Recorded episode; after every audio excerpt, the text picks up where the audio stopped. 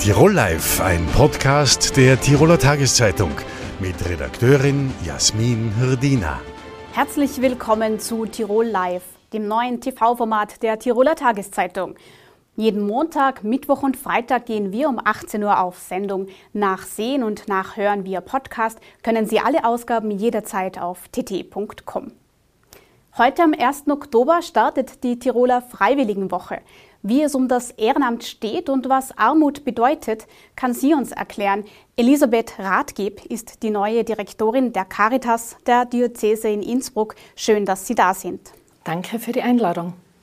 Frau Rathgeb, Ehrenamt ist eine wichtige Tragsäule bei der Caritas. Äh, die bei der Freiwilligenwoche kann man in die Wirkungsbereiche hineinschnuppern. Früher war das immer ein Aktionstag, heuer ist es eine Aktionswoche. Was erwartet uns denn da? Genau, der Freiwilligentag ist zur Woche gewachsen und so gibt es über 100 Angebote in ganz Tirol, die die freiwilligen Zentren in allen Bezirken organisieren. Die Palette ist sehr, sehr bunt. Es reicht vom Knödelkochen in der Mentelvilla mit suchtkranken Menschen bis zum Rikscha-Fahren für und mit Senioren. Es gibt einen Alpenzoo-Besuch, es gibt Herzkissennähen für Menschen im Krankenhaus. Es gibt einen Defibrillatorkurs vom Roten Kreuz und, und, und. Ganz, ganz viele verschiedenste Angebote, die den Menschen Lust machen sollen, in das Ehrenamt, in die Freiwilligenarbeit hineinzuschnuppern. Freiwilligenarbeit basiert ja, hat ja immer auch etwas mit Werten und Lebenseinstellung zu tun. Und diese ändern sich ja bekanntermaßen im Laufe der Zeit. Wie schaut es denn da mit den nachkommenden Generationen aus? Welchen Stellenwert hat denn Ehrenamt da noch? Aktuell, gerade in der Corona-Krise, haben wir gemerkt im Freiwilligenzentrum, dass vermehrt junge Menschen angefragt haben und vermittelt werden wollten, also ihre Bereitschaft signalisiert haben, teilzunehmen. Auch die Statistik zeigt, dass bis 35 Jahre ganz ein großer Boom da ist Interesse an freiwilligen und ehrenamtlichen Arbeit. Danach wird es relativ schwierig. Ich denke, alle kennen diese heiße Phase in der Lebensmitte, wenn es dann gilt, Kinder, Beruf, Familie, Hausbau und Wohnungseigentum unter einen Hut zu bringen. Dann gibt es wieder eine Zunahme bei den jungen Senioren und Seniorinnen. Also das ist so die Wellenbewegung des Ehrenamtes. Insgesamt sehen wir, dass die Quote der ehrenamtlichen Tätigkeit in Tirol sehr hoch ist und sehr stabil bleibt. In Tirol können wir sagen, dass circa 49 Prozent, also jeder zweite, jede zweite Tirolerin engagiert sich ehrenamtlich. Das ist ein höherer Wert als in Österreich, wo wir davon ausgehen, dass es durchschnittlich 46 Prozent sind. Das heißt, Sie haben da auch keine Nachwuchsprobleme. Man hört aus anderen NGOs, vor allem auch aus dem Bereich Rettungswesen, immer wieder, dass gerade die Jungen nicht mehr so sehr bereit sind, sich langfristig zu binden und auch damit verbundene Ausbildungen zu absolvieren. Was haben Sie da für Erfahrungen bei der Caritas gemacht? Was sicher stimmt, ist, dass sich Menschen nicht mehr so leicht auf längere Zeit binden. Viele haben Interesse an Projekten, die befristet sind, die überschaubar sind und wachsen so in eine Organisation hinein. Das ist auch unsere Erfahrung, dass es sehr gut tut, eben überschaubare Projekte anzubieten und dann eine längerfristige Bindung, wenn es den Menschen taugt, dann bleiben sie auch länger. Wir haben natürlich eine große Konkurrenz inzwischen auf dem ehrenamtlichen und freiwilligen Sektor, weil es so viele verschiedene Angebote gibt. Aber ich finde das ganz, ganz gut, weil so findet wirklich jeder und jede ihr Feld, wo sie sich gut betätigen kann. Großer Aufhänger der freiwilligen Arbeit ist ja auch das Thema Armut. In Österreich waren 2020 1,5 Millionen Menschen armuts- oder ausgrenzungsgefährdet. Das wird ja mit einer Zahl beim Nettoeinkommen vom Monatsnetto von 1328 Euro definiert. Das sind jetzt Zahlen, aber Sie arbeiten ja täglich mit Menschen zusammen. Was bedeutet es denn im Alltag, wenn man in Österreich armutsgefährdet ist? Wir haben gerade durch die Corona-Krise bedingt bemerkt, dass die Anfragen an unsere Sozialberatung sich verdoppelt haben. Und wir haben gemerkt, dass sehr, sehr viele Menschen darunter sind, die noch nie vorher eine Beratung in Anspruch nehmen mussten. Also über 30 Prozent österreichweit aller Anfragen an die Caritas Sozialberatung waren noch nie vorher in der Situation, dass sie selber eine Beratung in Anspruch nehmen mussten. Das heißt, die Armut hat sich durch Corona in diesen Feldern verstärkt, wo sie vorher schon da war und ist aber auch weiter in die Mitte der Gesellschaft gerückt. Wir erleben da tagtäglich eigentlich traurige Szenen oder sehr berührende Szenen, wenn zum Beispiel eine äh, Betriebskostennachzahlung eine Familie mit zwei Kindern schon an die Grenze der Belastbarkeit bringt. Jetzt zu Schulbeginn noch die Kosten für den Schulbeginn dazu. Die Reserven vieler Familien sind aufgebraucht durch die Corona-Krise und hier stehen wirklich viele am Limit. Ich glaube, da müssen wir dringend gegensteuern. Wir haben zum Glück in Österreich ein sehr gutes Sozialnetz, das viele dieser Menschen auffangen kann.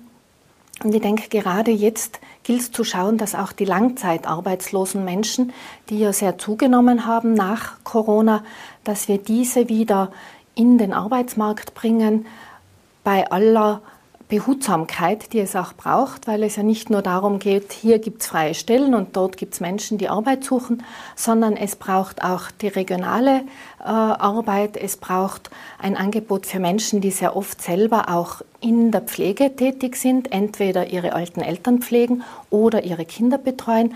Also da geht es nicht so einfach zu sagen, so und so viele freie, freie Stellen und so und so viele Menschen sind arbeitslos, passt schon. Also da braucht es ganz viel an Vermittlungsarbeit, auch an Angeboten und eben die Geduld, dass diese Menschen das für sie Passende wiederfinden. Sonst ist Langzeitarbeitslosigkeit ein großer Gefahrenindikator für Armut. Aber ist das eine Frage der Vermittlungsarbeit? Sie haben ja gerade gesagt, in der Corona-Zeit sind so viele Menschen wie nie an die Caritas herangetreten. Ist denn, sind denn die Staatshilfen gut genug organisiert und haben die in dieser Krisenzeit gut genug gegriffen oder gibt es da Optimierungsbedarf? Insgesamt sehen wir, dass sie sehr gut gegriffen haben, aber dass der Dschungel sehr dicht ist. Also Menschen, die vorher noch nie Beratung oder Sozialhilfen in Anspruch nehmen mussten, verschiedenste Unterstützungen in Anspruch nehmen mussten, finden sich oft nicht zurecht. Und hier leistet unsere Sozialberatung erste Hilfe im besten Sinn des Wortes und begleitet durch dieses Angebot an Unterstützungsmöglichkeiten und versucht, das Richtige zu finden.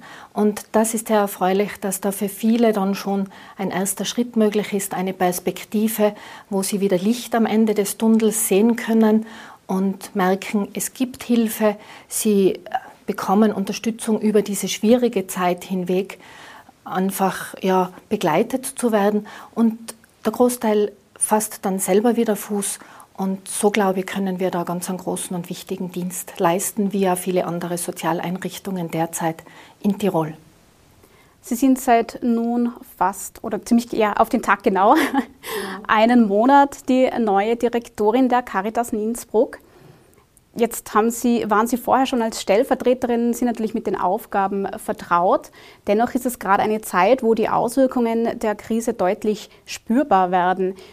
Gibt, das neue, es neue Herausforderungen, denen Sie sich jetzt besonders stellen werden oder worauf werden Sie den Fokus bei der Caritas legen? Es stimmt, es ist eine sehr, sehr spannende Zeit. Ich freue mich auch sehr über diese Aufgabe, weil ich das Gefühl habe, sie ist zutiefst sinnvoll. Es gibt jeden Tag was Erfreuliches bei allem Schweren, was natürlich auch hereinkommt. Ganz, ganz viele Schicksale, die in dieser Rolle jetzt zum ersten Mal so hautnah erleben muss. Aber es gibt einfach ganz tolle Projekte und ich glaube, unser Schwerpunkt in Zukunft sollte vermehrt auf Kindern und Jugendlichen liegen, weil wir hier in der Prävention ganz, ganz viel bewirken können. Zum Beispiel in den Lerncafés, die wir an drei Standorten in Tirol betreiben, in Innsbruck, in Imst und in Reute, merken wir, dass gute Begleitung von Schülern und Schülerinnen und auch ihrer Eltern es möglich macht, dass auch Kinder aus bildungsferneren Schichten sehr gut ihre Schulzeit absolvieren können. Wenn es gelingt, sie auch im ersten Lehrjahr noch gut zu begleiten, dann fassen sie Fuß. Dann sind sie stabil und können für ihr restliches Leben für sich selber sorgen.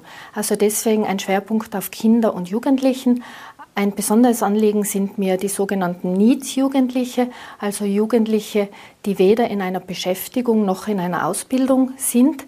Da fallen leider jedes Jahr trotz Ausbildungspflicht immer noch eine große Zahl an Jugendlichen durch den Rost. Und hier Beschäftigungsprojekte zu schaffen, die auch diesen einen Einstieg ins Arbeitsleben und damit in die Selbstständigkeit ermöglichen, das wird eines der neuen Projekte sein, an denen wir gerade arbeiten. Wenn Sie schon die Projekte ansprechen, es wird in Innsbruck nun ein neues Integrationshaus gebaut mit 73 Mietwohnungen. 2000 Quadratmeter davon sind eben für die Projekte der Caritas vorgesehen. Das kostet insgesamt stolze 18 Millionen Euro. Kritiker sagen nun, das Geld könnte man sinnvoller in bestehende Projekte investieren und diese ausbauen.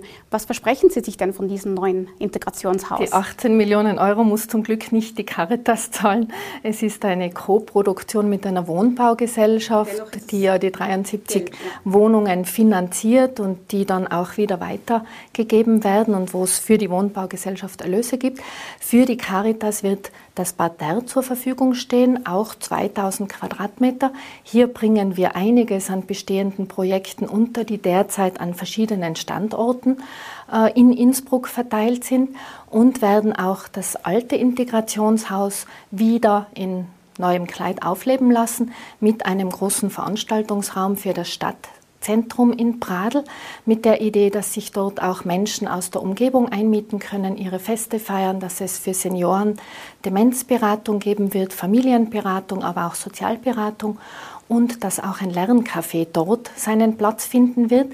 Also ein großzügiges Angebot für Menschen im Stadtteil Pradl der ja einer der am stärksten wachsenden Stadtteile in Innsbruck ist, plus 21 Krisenwohnungen für Menschen, die sich sonst sehr schwer tun, in Innsbruck am normalen Wohnungsmarkt etwas zu finden. Also Frauen mit Kindern, Alleinerziehende, obdachlose Menschen nach Suchterkrankungen, wenn sie wieder versuchen, Fuß zu fassen. Also eine Reihe von Wohnungen, die diese Übergänge schaffen soll. Die finanzieren wir über den Baurechtszins. Das Grundstück gehört der Diözese Innsbruck und sie hat diesen Baurechtszins der Caritas zweckgewidmet zur Verfügung gestellt. Also eine ideale Basis, dass wir auf Dauer Projekte sicherstellen können, die einer großen Zahl von Menschen zugutekommen werden. Ein breites neues Angebot. Wir harren der Dinge. Frau Rathgib, vielen Dank, dass Sie zu uns ins Studio gekommen sind. Danke für die Einladung. Heute am 1. Oktober spürt man es draußen deutlich. Der Sommer, der ist vorbei. Die Freibäder sind zu. Schwimmsportler, Vereine und Senioren sitzen damit im Tiroler Unterland auf dem Trockenen. Denn seit das Wörgler Wave Ende August geschlossen wurde, gibt es in der gesamten Region keine entsprechende ganzjährige Trainingsmöglichkeit mehr. Einer, der das ändern will, ist heute bei uns zu Gast bei Tirol Live. Andreas Ehrenstrasser, der Bürgermeister von Langkampfen, lotet seit Monaten Optionen aus, um ein neues Regionalbad zu errichten. Schön, dass Sie zu uns gekommen sind. Danke für die Einladung. Herr Ehrenstrasser, jetzt hat Wörgl das Wave geschlossen mit der Begründung, dass man sich weder die Sanierung noch den Erhalt leisten kann. Kann das denn dann Langkampfen? Langkampfen als Betreiber oder als Richter eines äh, Regionalbades steht nicht zur Diskussion. Äh, es steht im Unterland eine Frage im Raum, äh, wie der Notstand an öffentlichen Wasserflächen aufzufüllen wäre. Und ähm, Langkampfen wäre ein potenzieller Standort dafür.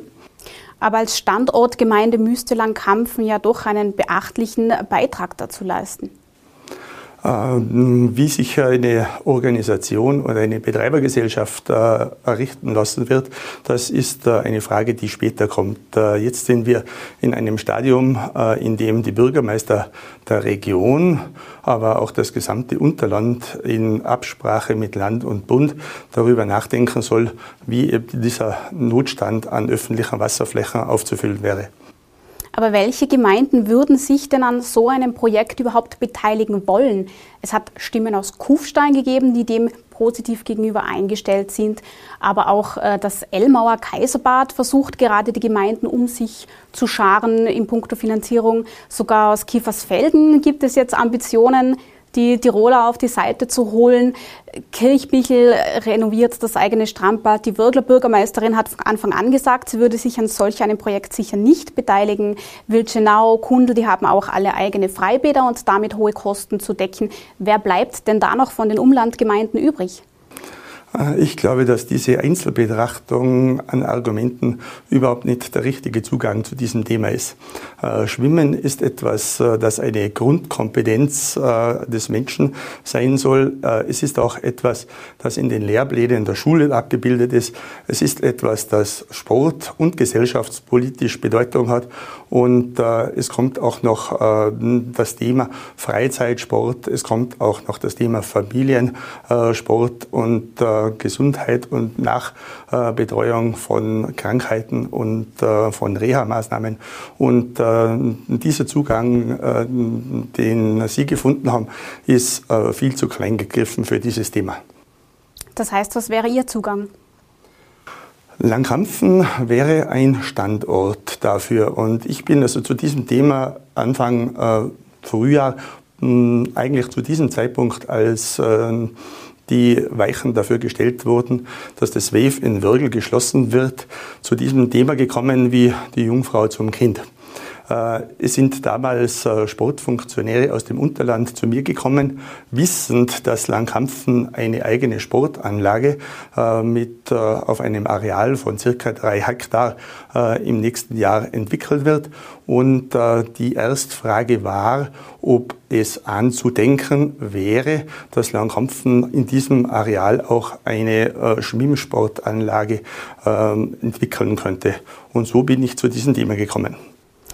Sie betonen immer wieder, Sie recherchieren derzeit ja nur, Sie ähm, forcieren das nicht. Dennoch, äh, Sie machen das jetzt ohne Absprache der restlichen Gemeinde und Gemeinderäte. Das heißt, man hat das Gefühl, Sie sind als Bürgermeister da ein bisschen im Alleingang unterwegs. Lehnen Sie sich da nicht ein bisschen weit aus dem Fenster, zumal ja im Februar die Gemeinderatswahlen anstehen? Äh, es, ist auch kein Thema, das für die Gemeinderatswahlen äh, ein politisches Thema ist. Es ist eine Grundsatzfrage. Und diese Grundsatzfrage ist nicht in Langkampfen zu lösen, auch nicht in Kufstein und auch nicht in Würgel, sondern diese Grundsatzfrage ist im gesamten Unterland äh, zu lösen und zu beantworten. Und meine Aufgabe ist im Vorfeld, und wir befinden uns im Vorfeld, eine Projektanalyse zu machen, ob überhaupt eine Machbarkeit gegeben ist. Diese, diesen Auftrag, dieses äh, ja, ich habe diesen Auftrag angenommen vom Landeshauptmann Stellvertreter Josef Geisler, äh, Sportlandesrat in Tirol. Und äh, ich habe äh, im Anschluss an diese äh, Zeit, äh, wo die Sportfunktionäre auf mich zugekommen sind, das Langkampfner Pro Projekt oder Modell einmal äh, vorstellen dürfen im Landhaus und äh, wurde im Anschluss angehalten, darüber nachzudenken, ob in Langkampfen etwas Größeres zu entwickeln wäre. Und dieses Größere habe ich jetzt versucht, äh, in Zahlen, Daten und Fakten zu fassen, aber nicht im Alleingang. Äh, mein Vizebürgermeister, Diplom-Ingenieur Georg Juffinger, als Wirtschaftler und als Informatiker hat mich dabei begleitet. Mich haben damit dabei begleitet die Präsidenten des Triathlonverbandes, des Schwimmverbandes, lokale und regionale Schwimmschulen und Menschen, die einfach mit diesem Thema Schwimmen verbunden sind. Und aus diesem ganzen Konglomerat heraus haben wir versucht, etwas aufzubereiten, das bereits im Mai oder im Juni, glaube ich, war es, bei der Bürgermeisterkonferenz in Langkampfen den Bürgermeistern des Bezirks Kufstein, äh, des Bezirks Kufstein äh, vorgestellt wurde. Und äh, wir sind so verblieben, dass wir jetzt also äh, nach dem Sommer, konkret nächste Woche am Donnerstag, mit sieben regionalen Bürgermeistern zusammenkommen, diese Bedarfsanalyse einmal analysieren und äh, betrachten, wie der Weg weitergehen kann. Äh, sofern die Grundvoraussetzungen dafür geschaffen werden können und über diese Grundvoraussetzungen sollten wir auch noch sprechen. Was ist denn der Stand der Dinge? Es war immer wieder die Rede von einem Bundesschwimmleistungszentrum. Entsprechend würde es dann auch Förderungen vom Bund geben, aber auch von einem Vitalbereich, der ja im weitesten Sinne als Cash-Cow funktionieren soll. Was ist denn der aktuelle Stand der Dinge? Die Ausgangssituation für äh, diese Frage, die überhaupt im Raum steht, ist erstens einmal, dass im Unterland das WEF geschlossen hat und dass in Innsbruck seit mehreren Jahren, seit vielen Jahren eine Schwimmhalle als äh, Projekt eines äh, Bundessportzentrums in Diskussion ist. In Innsbruck wurden dafür 35 Millionen kalkuliert und 15 Millionen Euro äh, vom Bund und vom Land zugesagt. Äh, in der Zwischenzeit hat sich im Unterland eben die, die Situation ergeben, dass einfach öffentliche Wasserflächen fast zur Gänze fehlen. Und ich glaube, äh, wir sollten diese Diskussion in diese Richtung lenken, dass in einem Sportland äh, im Unterland auch äh, für die Zukunft öffentliche Wasserflächen zu sichern sind. Und das ist eine, eine von vielen Voraussetzungen, die in diesem Gesamtthema sich befinden. Aber beim Bundesschwimmleistungszentrum, wenn es die Förderungen vom Bund gibt, dann bedeutet das auch, dass zu einem gewissen Anteil die Bahnen natürlich gesperrt sind und für die Sportler bereitgestellt werden, ste steht man dann nicht erst wieder vor dem Problem, dass es für die restlichen Vereine, Senioren, Schulen, Kinder im Unterland keine Möglichkeit gibt, die Bahnen zu nutzen?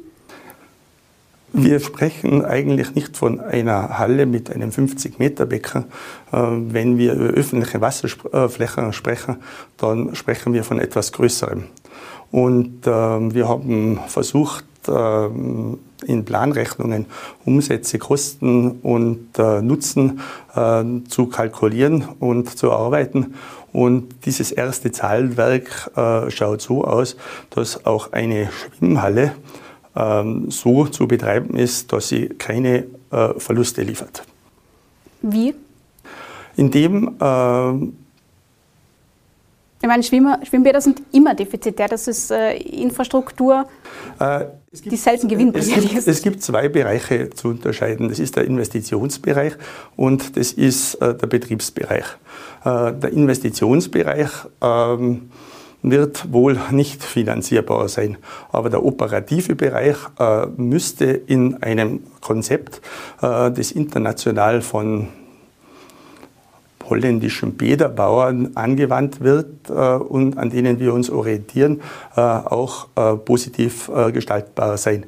Ähm, es hat auch in Würgel, so meine Kenntnis ist, der operative Bereich ähm, eine schwarze Null geschrieben. Das heißt, am nächsten Donnerstag gibt es dieses Bürgermeistertreffen. Was werden Sie denen dort präsentieren? Wie könnte dieses Objekt ausschauen und was würde es kosten?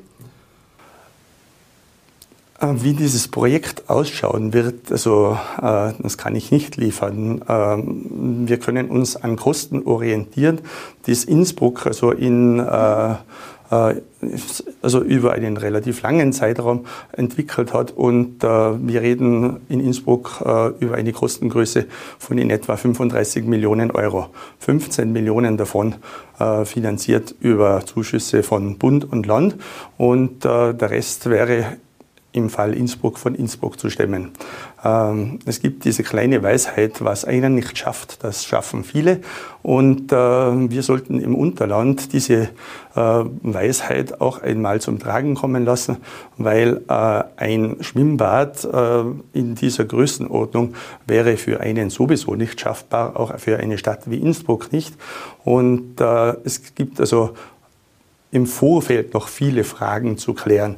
Äh, die Aufgabe der Bürgermeister im Bezirk Hofstein wird sein, eine Grundsatzdebatte darüber zu führen. Aber äh, mit dem Wissen oder um die, um die Gegebenheit von nicht vorhandenen öffentlichen Wasserflächen herum wird wohl eher die Frage sein, nicht ob, sondern wie und wann und das, die Frage des Wo steht natürlich auch im Raum. Langkampfen wäre äh, aufgrund äh, dieser Gesamtkonzeption äh, im Unterland ziemlich zentral, also in den Bereichen zwischen den Bereichen Kitzbühel und Schwarz. Aber sind die öffentlichen Verkehrsmittel gut genug ausgebaut in Langkampfen? Der nächste Bahnhof ist 1,8 Kilometer, das wäre der Bahnhof Kirchbichel vom ähm, derzeit diskutierten Standort entfernt, beziehungsweise schafft er noch mit 4,6 Kilometern. Eine Bushaltestelle ist in der, in der Nähe, aber reicht das aus? Ein Verkehrskonzept äh, würde in ein solches Projekt jedenfalls äh, einzubeziehen sein. Äh, wir haben also viele Denkansätze, um auch diese Mobilität äh, entsprechend einzubringen. Ihr nächster Interviewpartner ist heute der hm, Geschäftsführer vom VVD. Wir sind seit 14 Tagen in der Diskussion, wie wir den VVD weiterentwickeln werden. Und wie Sie bereits gesagt haben, ist eine Bushaltestelle jetzt schon vor Ort. Busse verkehren einmal stündlich von Würgel und von Richtung Kufstein. Und äh, die Nähe zum Bahnhof Kirchbichl ist gegeben. Aber es ist auch angedacht, also mit eigener Mobilität, dieses unter Anführungszeichen Schwimmzentrum versorgen zu können. Herr Ernstrasser, wir bleiben dran. Danke für den Besuch im Studio. Heute am 1. Oktober startet der Vorverkauf des neuen Klimatickets, vormals 123-Ticket genannt. Ab dem Nationalfeiertag kann man damit alle Öffis in Österreich für ein Jahr lang nutzen. Was sich die Regionalverkehrsverbände davon versprechen, darüber sprechen wir heute mit Alexander Juck, dem Geschäftsführer Tiroler, des Tiroler Verkehrsverbunds. Herzlich willkommen. Danke.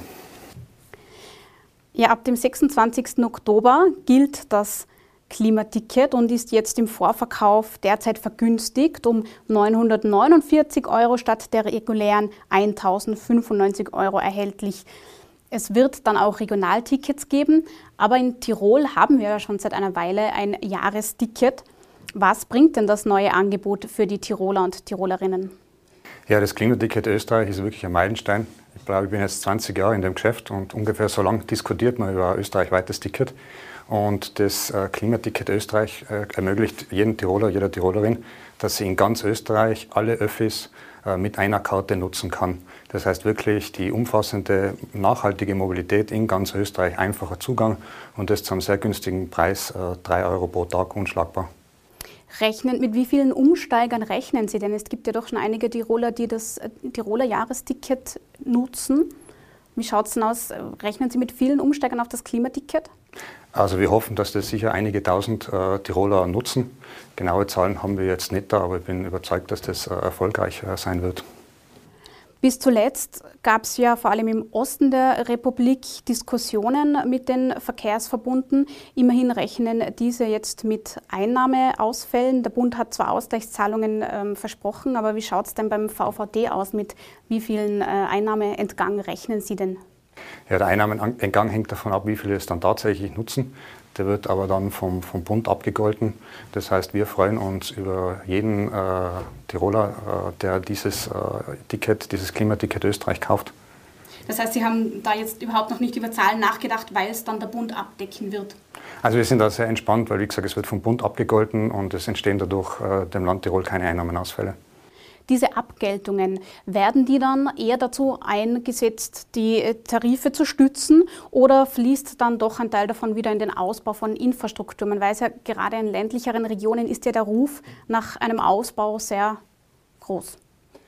Ähm, ja, Im Zuge des, der Umsetzung des Klimatickets 1, 2, 3, also auch der regionalen Varianten, ist natürlich auch vorgesehen, dass man damit nicht nur äh, des, den Tarif äh, nochmal schaut, was man besser machen kann, sondern dass man auch das Angebot ausbaut, weil das ist ganz wesentlich. Es nutzt nichts, äh, der günstigste Tarif.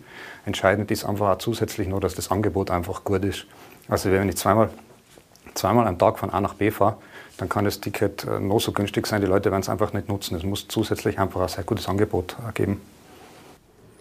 Der VVD plant ein Pilotprojekt mit dem Namen On-Demand-Verkehr. Dort ist die Rede von digital gesteuerten, bedarfsgerechten Verkehren mit Kleinfahrzeugen. Wird das den Busverkehr auf lange Zeit ersetzen? Was erwartet uns denn da? Das wird den Busverkehr nicht ersetzen, aber es wird ihn ergänzen. Äh, ist es ja wie ganz wichtig, die letzte Meile und da Angebot zu schaffen für, für äh, Regionen, die, die jetzt äh, nicht sehr bevölkerungsdicht sind, also wo wenig Leute wohnen, oder auch in den Abendstunden oder am Wochenende, wo oft der 12-Meter-Bus nicht wirklich das, das geeignete Beförderungsmittel ist. Und da ist so Möglichkeiten wie On-Demand-Verkehr geben da uns die Chance, auch jetzt äh, dort Angebot zu schaffen, wo wir derzeit noch keines haben, das flexibel ist, das wirklich auf die Nachfrage reagiert. Das heißt, es fährt nur dann, wenn wirklich jemand den Bedarf hat, von A nach B zu kommen. Wann und in welchen Regionen soll denn damit versuchsweise gestartet werden? Ähm, wir, ja, wir sind gerade dabei, in mehreren Regionen da Gespräche zu führen. Äh, wir werden starten im nächsten Jahr damit. Und äh, mehr kann ich, möchte ich dazu aber noch nicht sagen kein Spoiler, den man Ihnen da abgewinnen kann. Gehört, das Tiroler Unterland ist stark im Gespräch. Auch die Region Kufstein will sich ja zu einer Modellregion, was Mobilität betrifft, mausern. Ja, wir sind mit Kufstein im Gespräch, aber auch im Brixental gibt es Gespräche und, und auch mit, mit Wattens gibt es Gespräche dazu. Gut, vielleicht ein anderes Thema, über das Sie mehr auskunftsfreudig sind, ist die Dekarbonisierungsstrategie. Die Landeshauptmann-Stellvertreterin Frau Ingrid Philippe hatte mal ähm, ange angestrebt, dass die Tiroler Öffis bis 2035 bzw. 2040 emissionsfrei sind. Nun, das bedeutet für den VVD äh, auch, dass man die Vertragsunternehmen, die Vertragsbusunternehmen mit an Bord holen muss. Wie weit sind die denn bei der Umrüstung und wird sich das, äh, wird sich das ausgehen zeitlich? Also ich bin überzeugt, dass sich das zeitlich ausgehen wird. Äh, wir sind jetzt gerade dabei, die Dekarbonisierungsstrategie, die wir gemeinsam mit der ÖVP erarbeitet haben, abzuschließen, wo wir genau äh, schauen, wo, in welchen Regionen wir zu welchem Zeitpunkt umstellen. Weil es ist einfach noch, also es macht im Moment keinen Sinn, am Bus von, der von Landeck nach Galtür fährt, umzustellen, weil es einfach von der Technologie da noch nicht so weit ist. Und deswegen schauen wir zum Beispiel bei Stadtverkehren, einfach wo sich das anbietet, da wirklich in der richtigen zeitlichen Reihenfolge die, die jeweiligen Projekte anzugehen. Technologie ist ja immer auch eine Kostenfrage. Wie schaut das aus? Wer soll die Kosten für diese Dekarbonisierungsstrategie dann tragen? Werden die Tickets auch teuer? Also nach derzeitigem Stand äh, kostet die Dekarbonisierung auf jeden Fall mehr als wie der heutige Dieselbetrieb. Da sind wir aber in Gesprächen mit, mit Bund und Land, was die Finanzierung äh, betrifft. Sie hoffen also auch dann auf äh, Unterstützung aus öffentlicher Hand, damit das nicht beim Kunden, wenn ich das interpretiere, richtig interpretiere, damit das dann nicht alles beim Kunden landet. Das ist korrekt, ja. Gut. Apropos Kosten. Ein Euro pro Tag und Bundesland war ja einmal für das Klimaticket als Preis festgelegt. Das war zumindest das Ziel der Regierung. Da liegen wir beim Tirol-Ticket mit knapp über 500 Euro drüber. Wieso kann sich Tirol nicht ein Ticket für 365 Euro leisten, so wie das die Wiener tun? Zumal Vorarlberg ja nun angekündigt hat, das Jahresticket mit 1. November sogar auf 355 Euro zu senken. Ich glaube, man kann da Wien nicht mit Tirol vergleichen. Äh, Tirol ist ein Flächenbundesland, Wien ist eine Stadt. Das ist also, wenn ich von von Lienz nach, nach St. Anton reise, ist das einfach von der Distanz ganz was anderes. Und wenn man jetzt schaut, was für äh, Klimatickets jetzt in anderen Regionen entstehen, in Oberösterreich äh, oder in der Ostregion oder in Salzburg, dann muss man sagen, ist das Ticket in Tirol mit den 509,40 Euro schon derzeit äh, sehr attraktiv. Wenn man, auch, äh, aus, wenn man auch berücksichtigt, wie das Angebot in Tirol ist, dass es ein sehr, sehr gutes Angebot ist, mit einem sehr dichten Takt, da sind wir da derzeit schon sehr erfolgreich und man sieht es auch an den Verkaufszahlen. Wir haben im Moment äh, trotz Corona-Krise 123.000, über 123.000 Jahreskartenkunden. Das heißt im Prinzip jeder sechste Tiroler, jede sechste Tirolerin ist äh, bereits Stammkunde. Das zeigt eigentlich schon den Erfolg des Tickets. Und wie gesagt, der Preis ist die eine Sache, aber das zweite ganz Wesentliche ist einfach, dass das Angebot dazu passt. Und da hat man in den letzten Jahren in Tirol die richtige Strategie verfolgt, nicht nur auf den Preis zu schauen, sondern auch daneben das Angebot äh, massiv auszubauen. Und natürlich gibt es auch beim Angebot noch, noch noch Bereiche, wo man noch besser werden muss. Gut, weil Sie es angesprochen haben, in Wien sind die Distanzen vielleicht kürzer, aber das Angebot insgesamt natürlich dichter ge gestrickt, als es jetzt in Tirol ist. Trotzdem finden Sie den Preis, diesen Preisunterschied gerechtfertigt? Ich finde den Preisunterschied erklärbar und, und ich finde vor allem das Angebot, so wie es jetzt schon ist, äh, sehr attraktiv und man darf ja auch nicht äh, vergessen, 509 ist der Normalpreis, es gibt dann für Senioren, äh, kostet es 260, für Senioren ab 75 130 Euro. Also es gibt da ja viele Zwischenstufen, das Regionsticket kostet 395, das ist ungefähr zum Teil vergleichbar jetzt mit der Größe auch von, von Vorarlberg. Also wenn man es genauer betrachtet, sind wir ja sind wir eigentlich teilweise schon deutlich unter den 365. Es hängt halt je nachdem ab, welche Bevölkerungsgruppe das ist. Wie attraktiv sind denn die Öffis derzeit überhaupt? Seit Beginn der Corona-Pandemie gibt es ja die Maskenpflicht. Zeitweise waren die Buseingangstüren bei den Fahrern gesperrt. Äh, hat, haben die Öffis damit dann Attraktivität eingebüßt? Ja, die Türen sind Gott sei Dank wieder vorne offen. Und natürlich hat auch die, die Corona-Krise bei uns ist nicht äh, spurlos vorübergegangen. Äh, was uns aber freut, ist, dass wir insbesondere bei den Stammkunden, dass die uns die Treue gehalten haben. Wir haben da wirklich nur äh, sehr geringfügige Rückgänge. Und wenn Rückgänge, dann vor allem bei den Senioren und bei den Studenten. Aber bei den Studenten, wenn, halt, äh, wenn die Uni halt auf, äh, den Präsenzunterricht nicht hat, dann ist es irgendwie erklärbar, dass das Studenten an sich, Studententicket irgendwo seinen Sinn dann verliert. Da bin ich aber zutiefst überzeugt, dass wir die Stammkunden, die wir verloren haben, äh, dass wir die äh, sehr rasch wieder äh, zurückgewinnen werden, bei den Studenten ganz konkret jetzt mit dem Präsenzunterricht. Also da, ja, es hat eine Delle gegeben, aber wir sind eigentlich jetzt schon mitten wieder in der, in der Aufholphase.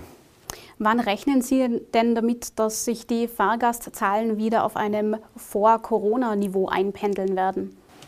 Wenn alles gut läuft, dann können wir das im Frühjahr nächsten Jahres äh, aus meiner Sicht erreichen. Wunderbar. Spätestens dann werden wir uns auch wieder über die ersten Zahlen bezüglich des Klimatickets unterhalten. Herr Juk, ich danke Ihnen fürs Kommen ins Studio. Wünsche Ihnen noch ein schönes Wochenende. Danke fürs Reinklicken. Seien Sie wieder dabei auf tt.com. Bis zum nächsten Mal. Servus. Tirol Live ein Podcast der Tiroler Tageszeitung. Das Video dazu sehen Sie auf tt.com.